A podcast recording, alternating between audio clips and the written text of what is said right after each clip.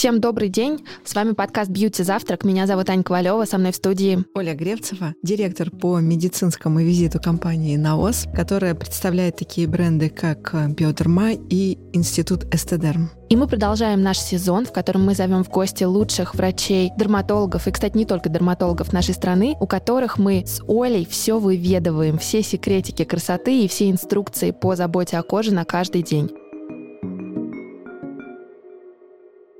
Но вот сегодня именно с нами дерматолог, косметолог, главный врач Swiss Beauty Clinic, клиника, которая находится в самом центре Москвы, Федоров Андрей Александрович. Да, здравствуйте, дорогие друзья. Рад вас приветствовать. Вы уже были у нас в подкастах об акне, и мы говорили о кислотах, а сегодня мы хотим поговорить об основах красоты изнутри и о том, как здоровье отражается на нашей с вами внешности. Да, я, поскольку это частая довольно тема, к которой обращаются и подписчики вот в соцсетях, поэтому, в общем, наверное, какие-то самые ключевые запросы я нередко вижу в этом ключе. И что обычно спрашивают? Ну, вообще есть две такие определенные крайности. Сейчас, правда, они немножко поменялись. Одна крайность — это черт с ним, с изнутрями. Я снаружи там как-то что-то, вот расскажите мне лучше. И вообще, в принципе, запрос такой на красоту — это уход подобрать и дальше что-то серьезное. То есть есть такие адепты, и потребители, которые в первую очередь любят что-то серьезное в первую очередь. То есть расскажите про аппаратные методики, а как филлеры. Ну, то есть вот такими радикальными способами решают свои эстетические потребности, да, хотят решать. И опять же задают большой вопрос, скорее вот э, в сторону этих групп методик. А все, что касается изнутри, они говорят, да, я понимаю, но у меня нет на это ни времени, ни желания сейчас этим заниматься. Так что давайте меня как-то вот снаружи приведите в соответствии, и окей. Другая крайность — это когда вообще вся косметология по определению достаточно существенное зло, и по сути своей это только ускоряет процесс старения, подсаживает, поэтому лучше идти все-таки быть красивым, так сказать, через внутренние ресурсы, и что проявление на коже каких-то признаков из возрастных изменений это очень во многом именно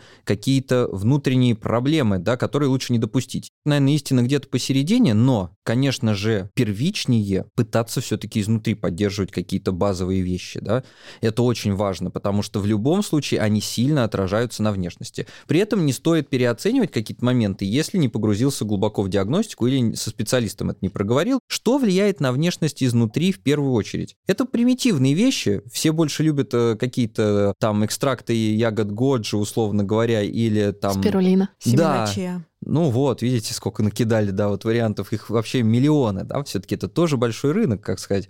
Вот, но о каких-то банальных вещах люди не очень любят говорить. Первая, наверное, вещь очень важная, которая влияет на внешность однозначно с разных сторон, это инсулинрезистентность. То есть, Что это такое? Да, то есть как дела обстоят с уровнем глюкозы в крови и вообще, в принципе, как у нас чувствительность к инсулину вот у клеточек развита. Почему это важно? Потому что, грубо говоря, чтобы запихать глюкозу в ряд тканей, в первую очередь это депо, это жировые депо, там присутствие необходимо как раз такой гормона, как инсулин. Ну, я думаю, об инсулине все слышали.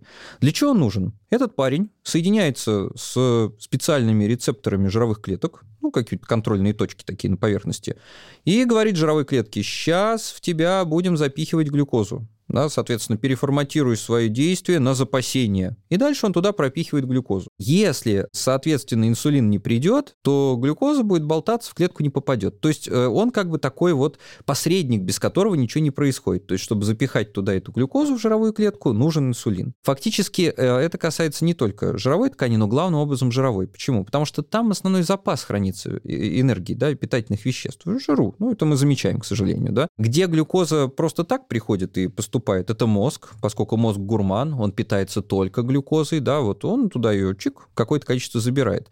Поэтому он очень четко контролирует всегда уровень глюкозы. Он должен быть не ниже, не выше сильно. Если у нас уровень глюкозы будет очень низкий, например, мы в обморок упадем, а то и вовсе впадем в кому и умрем. Но это вот крайняя степень, да, какой-то абстракции. Определенный объем глюкозы запасается в мышцах в виде гликогена. Ну, эволюционно понятная вещь. Надо вдруг от кого-нибудь бежать или за кем-нибудь, да, что-то еще, а на голодный желудок как это делать? Ну, в мышцах должен быть запас, чтобы убежать, скрыться или догнать кого-то, условно говоря, да, нужная вещь. Но он там четко ограничен. То есть много туда не напихаешь. Вот он ограничен. В печени тоже содержится глюкоза какое-то количество, потому что тоже нужно иметь какие-то ресурсы, да. Все остальное это в жировую ткань поступает. И так получается, что важнейшим фактором, который запихивает эту поступившую из пищи глюкозу в депо является инсулин. И какая у нас происходит э, история, если вот так совсем примитивно в двух словах говорить, она очень понятная и важная. Если мы начинаем потреблять много глюкозы. Да, вот почему говорят продукты, там, быстрые углеводы, например. Чем они быстрые? То есть глюкоза – это фактически такая вот молекула, как кирпичик ее представим. А углевод состоит из глюкозы, да, вот углеводы, когда мы едим углеводы, да, вот они состоят из глюкозы. Но она там в таких длинных цепочках, как бы, вот эти последовательность кирпичиков. Помните, как змейка была игра когда-то, как в Тетрисе?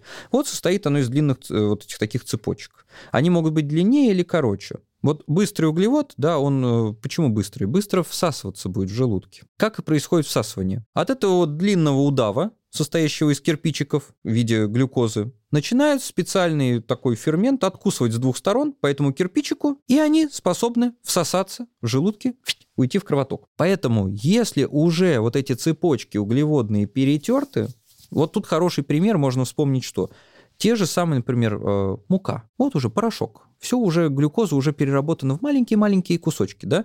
Естественно, их удастся быстрее разобрать на вот эти составляющие, и уровень глюкозы в крови поползет быстрее, чем если это длиннющая одинокая змеюка, которую надо пока там разберешь. Вот быстрые углеводы – это те углеводы, которые можно быстро разобрать до глюкозы, и они дадут резкий ее подъем в крови. Дальше глюкоза поползла в гору, вверх, надо ее как-то запасать, мозг чуть-чуть там, он всегда и так имеет хороший запас глюкозы, но в печень что-то ушло, в мышцы, и дальше на арене должен появиться кто? Инсулин. То есть он вырабатывается всегда пропорционально вот этой поступившей глюкозе, потому что весь избыток надо срочно засунуть в жировые клетки. Если не засунуть, будут проблемы большие для организма огромные проблемы. Какого характера? Дело в том, что еще одна ткань, которая не требует инсулина, чтобы принять эту глюкозу, это, например, сосуды, сосудистая стенка. То есть, грубо говоря, в сосудах у нас есть отложение жиров, и в норме, да, даже у детей есть от, вот эти бляшки жировые. Но вот они там есть, организм на них смотрит спустя, э, скажем так, рукава, сквозь пальцы, он их не трогает, говорит, ну что, жиры и жиры, когда-нибудь разберем, для чего-нибудь пригодятся. Вот избыток глюкозы, он делает две коварные вещи. Он, во-первых, может объединяться вот с этими жировыми бляшками и образовывать нерастворимые соединения, которые уже организм воспринимает как нечто, что никуда не денется. Вот оно уже тут валяется, нафиг не нужно. Что я сделаю? Разрушу-ка я его. Каким образом? При помощи воспаления развивается атеросклероз, то есть вот как раз воспаление в сосудистой стенке. Воспаление замещается соединительной тканью, и на выходе мы теряем эластику сосудов. Вот почему, например, у диабетиков, у которых проблемы, да, как раз с э, усвоением этой глюкозы, да, с запихиванием ее. Вот, например, э, в первую очередь нижние конечности начинают страдать. Отток ухудшается, вены должны вытолкнуть кровь обратно, и они начинают плохо сокращаться, в том числе по этой причине. Дальше. Глюкоза еще с сосудами делает какую коварную штуку. Она она не дает им расширяться, снижает э, сигнал, есть такой оксид азота. Товарищ, вот он вырабатывается в организме, и он расширяет сосуды. Мы его все знаем. Это нитроглицерин, например. Вот, грубо говоря, какая-то бабушка там идет, прихватила сердце. Стенокардия возникла, так называемая. Сузились сосуды сердечные по каким-то причинам, и она чувствует боль, все неприятно. Раз под язык нитроглицерин, он рассосался. Этот вот оксид азота, поступивший, дал расширение сосудистым стенкам. О, отпустила кровоток нормализовался, да? Вот глюкоза не дает это делать. Смотрите, какая штука. Глюкоза, если много будет в крови плавать, почему ее надо куда-то запихать срочно, да? Мышцы много принять не могут. Печень много принять не может. Первое, повреждаются сосуды, они хуже расширяются, у них теряется вот эта вот эластичность, это куда дорога? К атеросклерозу, к гипертонической болезни. То есть можно гикнуться от этого, да, инфаркт, инсульт словить. Второе, избыток глюкозы, он на деле оказывает и на мозг влияние такое сомнительное. Это как, знаете, как золотая антилопа, когда горшочек не вари. То есть э, мозг всегда должен получать одинаковое количество глюкозы. Почему он и в крови его поддерживает, а старается на одинаковом уровне, да? Потому что если придет избыток глюкозы туда, начнутся там проблемы, там начнутся тоже, скажем так, гибель нейронов и мозг э, бедняга пострадает. А вот. что с кожей происходит в этот да, момент? и с кожей в том числе. То есть, смотрите, уже первая вещь, которая нехорошая происходит с кожей, если глюкозы много, да, это проблема с сосудами, с мелкими. Они же тоже будут терять свою эластику, у них будут проблемы э, с точки зрения того, что будет теряться сосудистая проводимость. Как это на практике выглядит, может быть, чтобы слушатели узнали себя да. в этом или поняли, как, как это да. отражается? Смотрите, первый важный момент достаточно, что ну, ухудшится питание кожи. То есть в перспективе это плохо, потому что с возрастом и так оно ухудшится, а тут мы этот момент приближаем. Второй очень важный еще аспект. В кожу глюкоза тоже, как в любую соединительную ткань, заходит, никого не спрашивая, и никакой инсулин там не нужен. Избыток глюкозы приходит в кожу, там есть коллагеновые волокна. Да, ну коллаген это 97% сухой массы кожи. Он дает нам прочность, он структурно однороден. Пока он структурно однороден, кожа выглядит красиво, ровненько, без морщин и так далее особо. И когда избыток глюкозы вот приходит туда,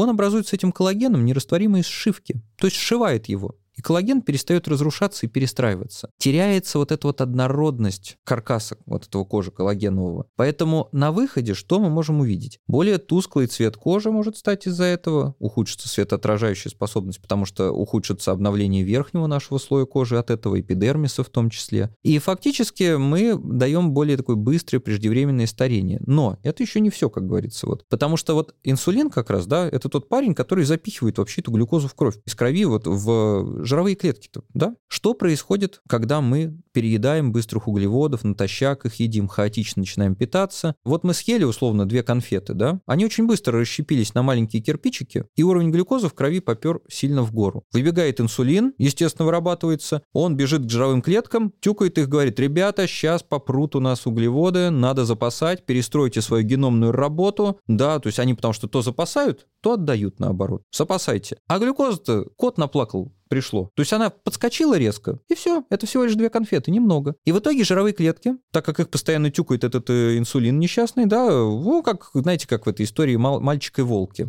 когда сто раз волки, волки кричал мальчик, а потом... Никто, никто не поверил. Ему... Да, они говорят, слушай, дружок, ты нам меняешь тут всю работу нашу, а ничего не происходит. Давай-ка мы от тебя, как от назойливого такого товарища, несколько дистанцируемся. И они начинают сокращать количество своих рецепторов к этому инсулину на поверхности. То есть получается, что теперь инсулину труднее достучаться до клетки, что, ребята, будем принимать, сейчас пойдет глюкоза. В итоге организм из этой ситуации выходит как? Он начинает производить больше инсулина. То есть в ответ на то же количество углеводов, принятых с пищей, да, таких же, инсулина вырабатываться начинает больше, чтобы хоть не умением, но числом запихать все это в клетку. На выходе для этого требуется форсированная работа поджелудочной железы, где этот инсулин и вырабатывается. Она долго это делать не может, как в анекдоте про лошадь, которая там клячет, да, которая там типа не шмогла, я не шмогла. Вот так же и эта поджелудочная железа. И в итоге мы получаем какую штуку? Чувствительность к инсулину низкая, инсулина, соответственно, не хватает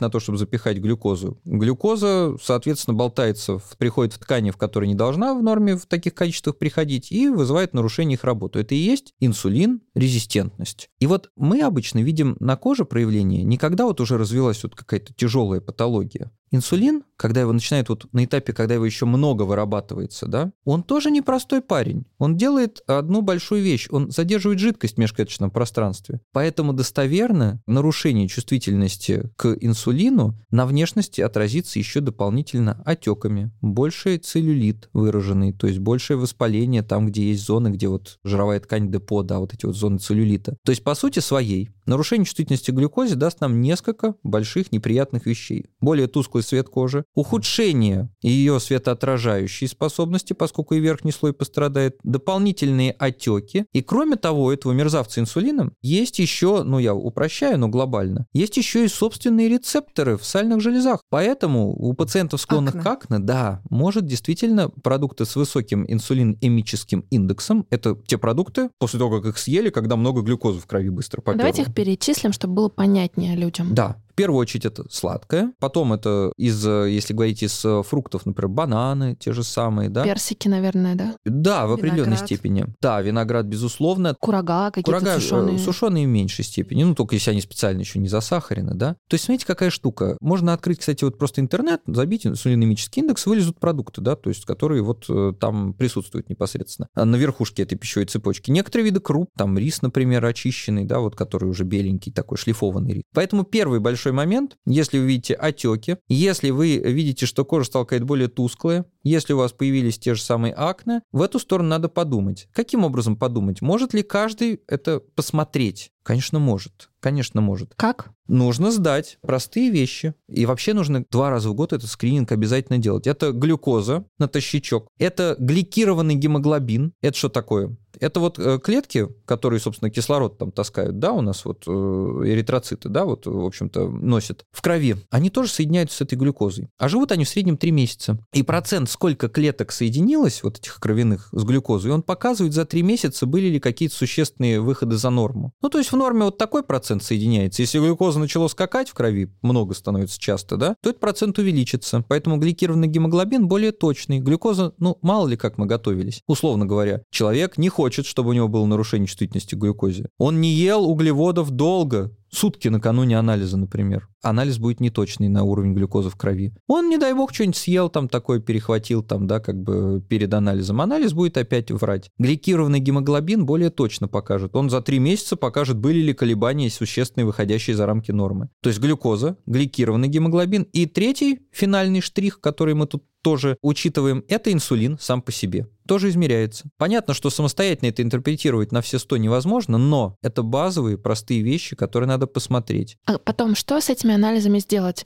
Потому что вот у меня часто бывает такая ситуация. Угу. Я сдаю анализы, мне дают да. огромные стопки бумаг, и там я не понимаю, что с этим делать. Вот к какому врачу идти? Дерматологу, угу. эндокринологу? Кто может помочь разобраться во всем этом, если ты не являешься да. специалистом? Грамотный эндокринолог абсолютно помогает. Или диетолог, то же самое. Потому что, по-хорошему, грамотный, да, не просто когда пришел, сказал, ну, диабета у тебя нет, и вали отсюда, да, а он увидел, что есть первые раскалибровки. Есть довольно много как лекарственных, так и просто добавок, да, препаратов, и способов пищевой коррекции, в первую очередь, да, в том числе для того, чтобы вот эти первые признаки обратить вспять. То есть поменять немножко пищевые привычки и, возможно, использовать какие-то вещества, которые улучшают чувствительность к инсулину, то есть отмывают вот эти рецепторы, да, говорят, ребята, все нормально, да, вот так сказать. То есть это не та ситуация, понимаете, если у вас вы увидели, что за рамки нормы вот эти три показателя вышли, да, повторюсь, глюкоза в крови самый непоказательный показатель, может меняться.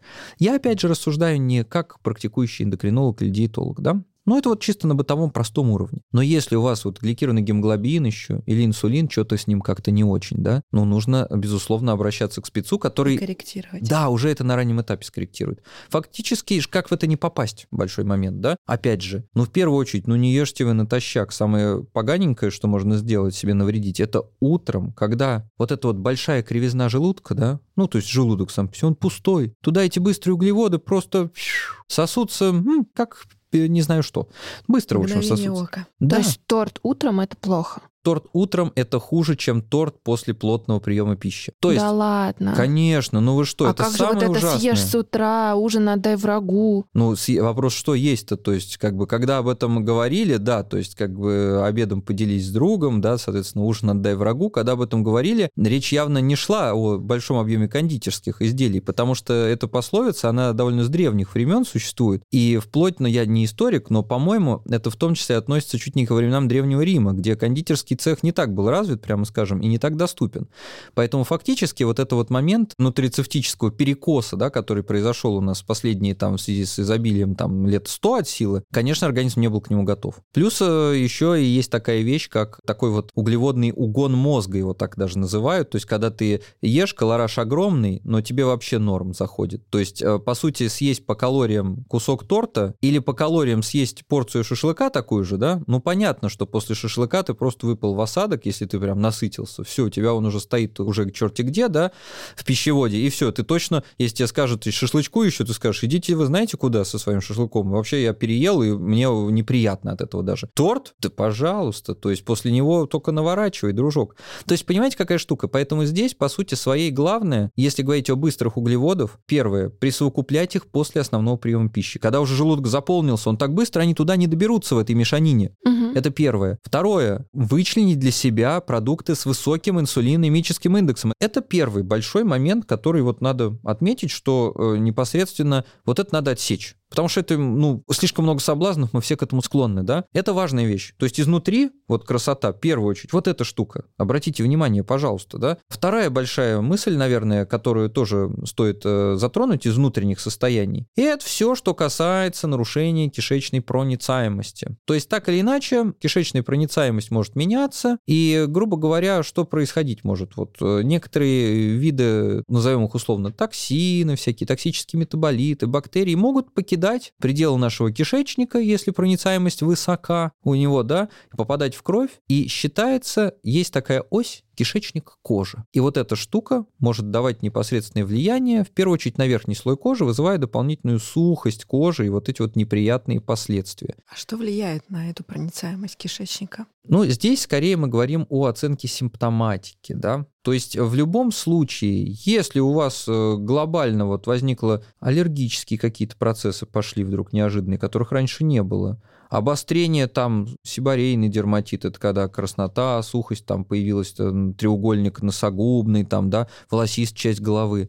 То есть так или иначе можно заподозрить, что, возможно, кишечник говорит нам, ребята, что-то не так, токсины подобного характера, вот, которых я описал, очень, я очень примитивно говорю, да, но это что понятно было, попадают в кровь и вызывают вот это вот нарушение проницаемости верхнего слоя кожи. В итоге он становится уязвим для всяких аллергенов, аллергены туда приходят с поверхности кожи, пищевые факторы еще добавляют в этот момент, и бах! Воспаление. Разв... Воспаление, да, воспаление, а, нарушение в плане вот целостности этого верхнего слоя кожи, сухость кожи, то есть кожа не должна быть как наждачка. И не повод решать эту проблему условно пилингами. И даже кремами это хороший вариант. Но если у вас только не генетические какие-то такие моменты негативные, да, обратите внимание, а как у вас регулярность стула, какая она, да, то есть вот можно сдать анализ кала, посмотреть там на предмет волокон, пищевых непереваренностей различных, тоже важный момент достаточно. Нет ли болезненных ощущений со стороны, когда вы принимаете пищу после, да, вот как бы вздутия, вот таких вещей. По сути своей считается Получается, что профилактикой хорошей нарушения кишечной проницаемости является первое, замыкаем, так сказать, круг. Первое – это вот отсутствие этой инсулинорезистентности, это важно, тоже она влияет косвенно на это. Второе – адекватное потребление клетчатки. То есть про клетчатку не забываем, да? Не нужно потреблять уж какие-то вдруг взять и форсированно начать пить клетчатку просто гигантскими. В чистом виде. Да, но это очень важный момент. Третий важнейший момент, который влияет на внешность самым непосредственным образом, это гормоны. Женские половые гормоны в первую очередь, потому что эстрогены, женские половые гормоны, они вообще везде правят бал. У них куча точек влияния. Причем это такие ребята, они приходят к клетке, если инсулин там, вот про который мы говорили, он топчется на пороге, не может в клетку клетку войти, тюкает эти рецепторы. И эти открывают дверь с ноги. Они приходят внутрь клетки, у них есть специальные, прям в ядре клетки, вот в этом, так сказать, центре э, информации, специальные рецепторы, они прям с ними соединяются и меняют какую-то программу жизнедеятельности клетки, как считают нужным, как они обязаны это сделать. Клетка не может этому никак сопротивляться. Поэтому их влияние недооценить невозможно. В частности, на что они влияют? На синтез коллагена, это очень важно, да? Синтез обновления коллагена – это э, эстроген-зависимый процесс. Есть исследования, которые достоверно показывают, что у исследуемых э, спортсменок профессиональных, когда наступает менопауза, разрывы сухожилий возрастают в разы у профессиональных спортсменок относительно вот пока у них менопауза не наступила. То есть прочность соединительной ткани ухудшается, коллаген хуже начинает обновляться, нарабатываться, да. Верхний слой кожи, эпидермис, работа сальных желез также зависит подконтрольно, в том числе эстрогеном. Поэтому если будет снижаться их уровень, может первое, либо сухость кожи появляться, сухость кожи, ломкость волос ногтей, вот тоже может проявляться. Либо, напомню, что у нас в организме царит гендерное неравенство, и женские половые гормоны образуются из мужских. Если вот эта вот конверсия, то есть наработка женских из мужских снижается, мужские могут доминировать начать. Может становиться наоборот. Больше жирность, какая-то пористость кожи, появление прыщей. Плюс, в общем-то, э, вот видите, э, плюс к этому можно добавить, что всякие проявления там атопии, там сухости, вот атопического дерматита, это тоже женские половые гормоны. Поэтому, смотрите, если их меньше становится, видите, как ну, плохо. Хуже э, связочный аппарат себя чувствует, в том числе лица, да, то есть как бы эластика повышается, растяжимость, прочность снижается, качество кожи падает, проблема. Верхний слой кожи может страдать, видите, сухость сухость может развиваться. Или наоборот, мужские взяли верх. И теперь акне поперли. Поздние акне – частая проблема. Другая крайность. Женских половых гормонов много. Это что будет давать? Первую очередь задержку жидкости, отеки. Поэтому если у вас есть отеки, да, вот к инсулинорезистентности. А отеки на лице или на теле тоже? На теле тоже. Но ага. на лице это может Чаще. быть и более заметно, да, потому что мы на лицо как-то больше смотрим. Целлюлит более выраженный тоже может становиться вот на этом фоне. То есть избыток женских половых гормонов тоже плохо, видите, э, такая история. Поэтому, по сути своей, еще один большой момент – это гинеколог-эндокринолог и мониторить, мониторить раз в год состояние да, гормонального фона. Дальше грамотный гинеколог-эндокринолог, он еще что делает? Он в рамках референсов, то есть значений допустимых да, гормонов, их соотносит, типа, как женские с мужскими соотносятся, потому что в рамках нормы может быть у края, у верхнего или у нижнего нормы какой-то гормон, а по возрастным моментам это вообще уже не норма, по сути. А он еще, если сравнить с мужскими, как соотносятся женские, да, оказывается, что вообще все плохо. То есть, по идее, найти грамотного, хорошего гинеколога-эндокринолога и от него не отцепляться, это правильный момент.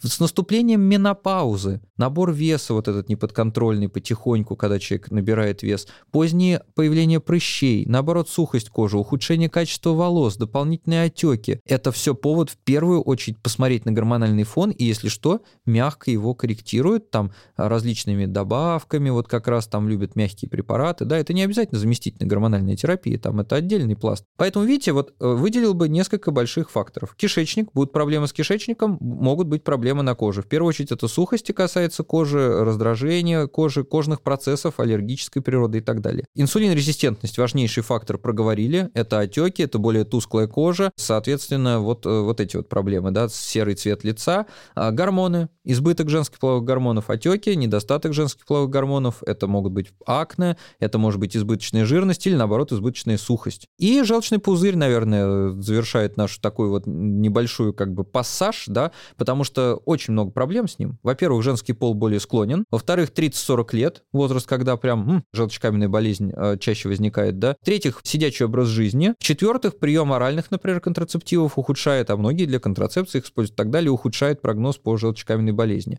А напомню, желчь, она же очень важна. Смотрите, какая полезная штука на самом деле. Первое, без нее не всасываются жиры. А жирорастворимых витаминов, вот как бы витамины красоты, мы знаем там витамин А, витамин Е, витамин D, это все жирорастворимые витамины. Будут проблемы с выбросом желчи, будут хуже они всасываться, уже проблемы. Дальше. Желчь в верхних отделах кишечника – что делает? Она агрессивная. Там только небольшая какая-то флора к этому приспособилась, вот уже эволюционно выверенная. Если желчь становится меньше, из более нижних отделов кишечника, флора, которая раньше не могла туда попасть, агрессивная среда, теперь туда начинает приползать и говорит, слушай, да и тут мне нормально. Начинаются проблемы опять с кишечником. Это так называемый синдром избыточного бактериального роста. СИБР или СИБО, можно вот если так по-английски, да, почитайте, то есть какие у него симптомы и так далее. Опять кишечник, опять проблемы с кожей. Замкнутый круг. То есть, видите, простые вещи вот можно диагностировать, по крайней мере. Поэтому общий анализ крови биохимия крови, простенькая вот самая, да, инсулин, глюкоза, гликированный гемоглобин, посмотреть и у гинеколога-эндокринолога базу по анализам, это вот то, что, наверное, раз в год следует делать, чтобы хорошо выглядеть. Это важно. Ну и последний, самый распоследний, но не менее важный пункт, часто встречающийся, это анемия, конечно же. Б-дефицитная и железодефицитная анемия. Дело в том, что, конечно, они будут влиять и на обмен женских половых гормонов, на детоксикацию.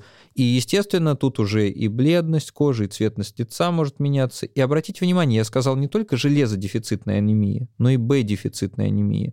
Очень часто витаминов группы В, В6, В9, В12 может не хватать. И тогда будут тоже те же самые проявления недостаточности или уже анемии непосредственно, да, как и при железодефиците. Что мы для этого смотрим? В первую очередь мы смотрим, соответственно, общую железосвязывающую способность, э, да, ОЖСС так называемую, вот, а, железо, смотрим трансферин, смотрим ферритин, вот базу такую простенькую. И кроме того, смотрим вещество гомоцистеин. Оно как раз вот про Б. Оно покажет, если оно будет очень высокое, что у нас проблемы с B6, B9, B12 ну, вот с кем-то из них. Они три за это вот отвечают, да, гомоцистеин, неприятный парень, вредный, повышает сердечные риски, считается, предрасполагающий фактор болезни Альцгеймера, одна из точек зрения тоже. Короче, нехороший токсический товарищ, его должно быть немного относительно, да, и вот за его утилизацию, за его детоксикацию, условно говоря, я очень утрирую, отвечает вот этот трио B6, B9, B12. К слову сказать, это же трио, это же трио отвечает в том числе за сборку коллагенового волокна.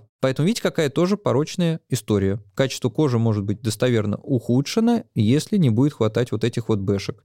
Если мы видим, что гомоцистеин повышен, это повод уже более детально, я сейчас не буду об этом, потому что у нас коротенькое, да, все равно время, уже более детально посмотреть на что? Посмотреть на уже вот эти вот бэшки более детально. Много говорим про то, как поддерживать организм изнутри, а давайте поговорим о том, как можно поддержать кожу снаружи. И, может быть, у Оли тоже будут какие-то лайфхаки. Угу. Ну, конечно. То есть, смотрите, мы уже с вами э, выяснили, что глупо такой большой орган оставлять без поддержки внутренней, да? Но, блин, он на поверхности находится, один из немногих, до которых можем дотянуться. Поэтому не пользоваться типа ничем – это очень глупый путь. Что нам нужно? Первое, не пересушивать кожу. Поэтому адекватное увлажнение – это база, это умывание грамотное. Кожа не должна быть как наждак, что вы ее раз в несколько дней пилингом прошлись там или скрабом, да, то есть, ну, скрабом в первую очередь, да, и типа более-менее гладенько.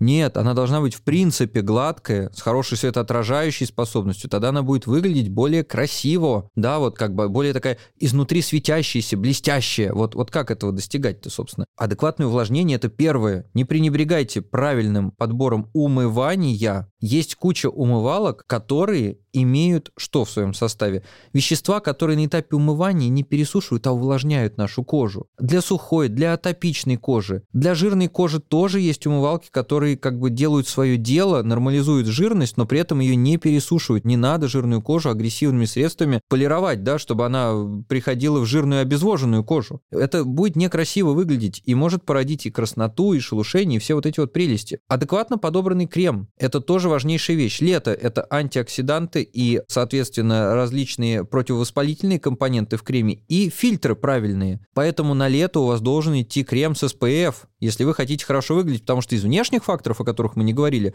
ультрафиолетовое облучение – это номер один наш э, друг, э, который нам все портит, потому что оно и на поверхность кожи влияет, на верхний слой кожи эпидермиса. Он хуже обновляется, он пересушивается, оно проникает подлое такое, причем вот этот спектр-то проникает, УВА, спектр излучения солнечного, он проникает и через стекла, да, спокойненько себе, и оказывает на более глубинные слои кожи воздействие, на дерму, ухудшает обновление коллагенового каркаса, фотостарение. Есть такие исследования очень наглядные, когда человек много лет, например, на работу ездил, по солнечную всегда одна сторона у него на солнце находилась, или где-то на рабочем месте сидел, хрестоматийный есть дальнобойщик, вот можете набрать, который одной стороной всю бедняга облучался. Посмотрите, как по-разному выглядит у них кожа, слева и справа, там, там, где солнце попадало больше и где меньше. Вот, и от этого не защищает, я повторюсь, например, стекла оконные, да, то есть поэтому SPF упаковка какая-никакая должна быть. Комфортная по текстуре. Я не говорю, что обязательно на себя 50 наносить круглогодично. Нет, конечно. Но если вы несколько часов на солнце, ну, понятно, что лучше взять SPF 50, да, то есть или на отдыхе тем более. Понятно, что лучше взять успокаивающий постзагарный крем. Это важно. Увлажнение, адекватное умывание, успокаивающее, то есть не пересушивающее кожу в этот период. Но э, с более низкими SPF тоже есть средства, и, пожалуйста, ими надо пользоваться. Но я, наверное, готова дать решение решение да. со стороны компании НАОС Это и предложить важно. Эм, средства биодерма. Например, мы совсем-совсем недавно запустили в гамме чувствительной кожи Sensibio. Средство называется Defensive. Это технология, которая предназначена специально для восстановления естественной защиты кожи от агрессии внешней среды, от э, ультрафиолетовых эм, индексов, да, от э, окружающей среды, которая оставляет желать лучшего. Это уникальная технология. У нас не было никогда таких технологий, она только появилась в этом средстве. Средство представлено в виде двух текстур. Это облегченная текстура и богатая текстура. Я, например, миксую, использую легкую на утро, вечером использую насыщенную. Но мне очень комфортно именно увлажнение, о котором вот э, говорил Андрей Александрович, которое средство дарит на протяжении 12 часов. Естественно, у нас эм, а, все средства прошли а, клинические испытания, и это научно доказано относительно их эффективности. А если вы хотите узнать больше о составе, о технологии, то я рекомендую на средстве навести, там есть QR-код, открыть камеру и навести на этот QR-код для того, чтобы попасть на некоммерческую платформу, которая называется AskNaos. И на этой платформе есть все ингредиенты всех средств, которые есть биодерма или институт истедерм для того, чтобы понять, как они между собой сочетаются. Мы все здесь не химики, и крайне сложно понимать, как работает крем.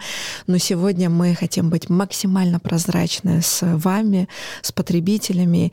И для того, чтобы воспользоваться этими знаниями, очень легко и все просто сделать. Алгоритм такой. Берете средства, наводите на QR-код, заходите на платформу, и вся доступная информация там есть на сайте. Класс. Спасибо большое. Спасибо большое. Подписывайтесь на наш подкаст и слушайте выпуски каждую неделю. Оставляйте отзывы в приложении Apple Подкасты, чтобы помочь другим узнать про наше аудиошоу. Напоминаю, что наш подкаст доступен во всех подкаст-плеерах, и вы можете слушать его там, где удобно. До встречи в эфире, и не забывайте, что когда мы говорим о коже, забота прежде всего.